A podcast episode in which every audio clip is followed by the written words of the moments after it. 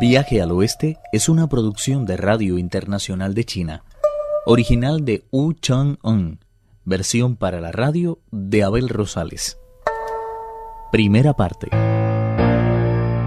Diariamente los cazadores se presentaban en la montaña de flores y frutos, propiedad del rey mono. Esta vez recibirían una sorpresa inesperada porque Sun Wukong estaba de regreso. Suban a lo alto de la montaña y traigan todas las rocas calcinadas que encuentren. El rey mono encarga a sus subordinados. Hagan montones de 30 o 60 rocas. Tengo pensado un plan. Los monos actuaron con la efectividad de un enjambre de abejas. Enseguida se esparcieron por toda la montaña, recogiendo trozos de roca con los que hicieron varios montones. Cuando el gran sabio consideró que ya había suficientes, les dijo Ahora vaya a esconderse en la caverna. Creo que ha llegado el momento de hacer un poco de magia. Subió al punto más alto de sus dominios y vio acercarse desde el sur a más de mil hombres a caballo.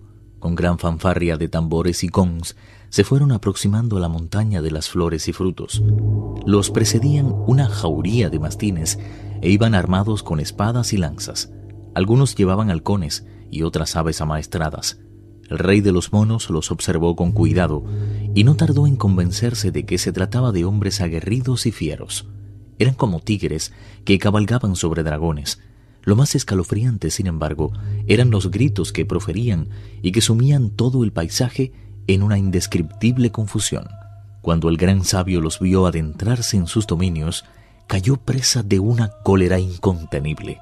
Tras hacer un signo mágico con los dedos y recitar el correspondiente conjuro, se volvió hacia el suroeste, tomó aliento y lo expulsó con fuerza.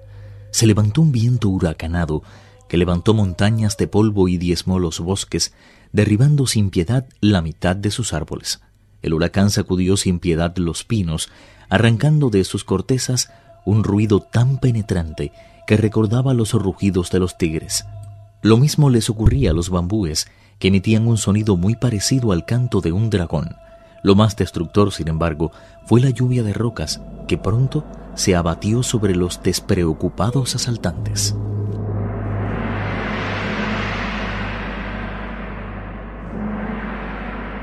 El gran sabio no dejaba de soplar, complacido con el vuelo destructor de las rocas que se esparcieron como la paja por todo el paisaje. En aquella confusión de muerte habían dejado de existir las diferencias entre plebeyos y nobles. Su sangre se mezclaba libremente por el suelo. Los cadáveres cubrían la totalidad de la montaña, mientras, lejos, muy lejos, las esposas y concubinas de los cazadores esperaban inútilmente su retorno. Con razón afirma el poema, ¿cómo iban a regresar al lugar del que habían partido si los jinetes habían perdido la vida y los caballos yacían exánimes en el polvo? Sus espíritus vagaban, solitarios y enmarañados a la vez, como si fueran fibras de esparto lanzadas a la corriente del viento. Qué triste sino el de aquellos esforzados cazadores, cuya sangre fue absorbida como gotas de lluvia por la arena de la montaña. Cuando vio que no quedaba ninguno de los asaltantes, el gran sabio descendió de la nube y se dijo, Desde el momento mismo en que acepté la superioridad espiritual de Monjetán y me convertí en monje, mi maestro no dejó de repetirme. Aunque practiques el bien durante más de mil días, no conseguirás traer la perfección en este mundo. Pero si cedes una sola vez al empuje del mal, contribuirás a que el odio se apodere para siempre de él. Cuando Perdal, cuando siendo discípulo suyo, mataba a algún monstruo, enseguida me reprendía por haberme valido de la violencia. Sin embargo, hoy acabo de dar muerte a esos cazadores en un abril y cerrar de ojos. Satisfecho, levantó la voz. Ya pueden salir, el peligro ha pasado. Al oír que el gran sabio los llamaba, los monos abandonaron su escondite saltando y dando tumbos. Bajen por la ladera sur de la montaña y quítenle las ropas a los cazadores muertos. No tengan ni una sola. Laven después las manchas de sangre y no tengan ningún reparo en vestirse con ellas. Son excelentes para resguardarse contra el frío. Los cadáveres pueden tirarlos en el profundo lago que van allá. En lo que respecta a los caballos, sus pies son excelentes para hacer botas y la carne es francamente exquisita. No olviden los arcos, las flechas, las espadas y las lanzas. Reanudaremos cuando antes los ejercicios militares de antaño. Los monos obedecieron de inmediato. Reunieron los estandartes y tras lavarlos con cuidado, se los confiaron al gran sabio, que hizo con ellos una bandera única. Satisfecho escribió con letras grandes lo siguiente. La montaña reconstruida de las flores y frutos, la restaurada caverna de la cortina de agua, el gran sabio, socia del cielo. A la entrada misma de la cueva fue erigido un altísimo mástil sobre el que no tardó en ondear tan colorido estandarte. A lo largo del día el gran sabio fue convocando uno tras otro a sus antiguos feudos, agenciándose de esta forma una gran cantidad de comida.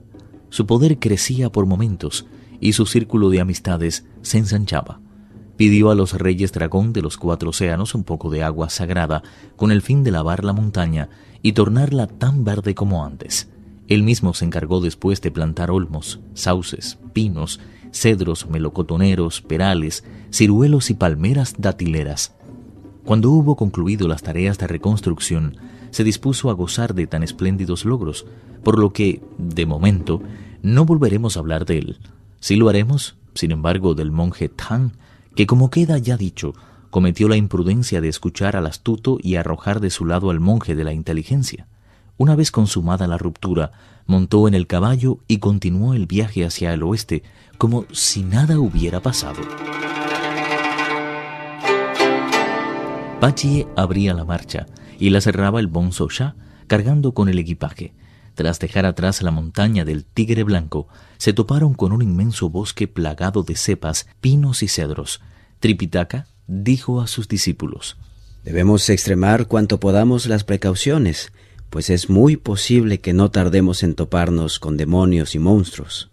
Al idiota no pareció importarle esa llamada a la prudencia.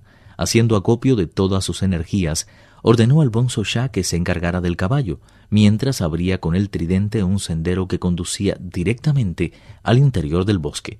De esta forma el monje Tang pudo continuar la marcha. Pero no por eso quedaron satisfechos todos sus deseos, porque al poco tiempo detuvo el caballo y dijo Me está entrando hambre, Pache. ¿Crees que podrías encontrar por aquí un poco de comida vegetariana? Si tiene la amabilidad de desmontar, puedo ir a buscar algo. El monje Tang bajó del caballo, mientras el bonzo Sha entregaba a Pachié la escudilla de pedir limosna. No tardó en dejar atrás el bosque de pinos, pero siguió caminando unas diez mil millas en dirección oeste, sin que, desgraciadamente, se topara con ningún lugar habitado. Se trataba de un paraje frecuentado más por tigres y lobos que por personas. Cuando las fuerzas empezaron a faltarle y el cansancio comenzó a cebarse en sus piernas, el idiota se dijo cuando el peregrino se encontraba entre nosotros, siempre satisfacía los deseos del maestro. Ahora me toca a mí hacerlo, pero como muy bien dice el proverbio, uno solo sabe el precio del arroz y la madera cuando se hace cargo de una casa. Hasta que uno no cría a un niño, no se da cuenta de los sacrificios de sus padres.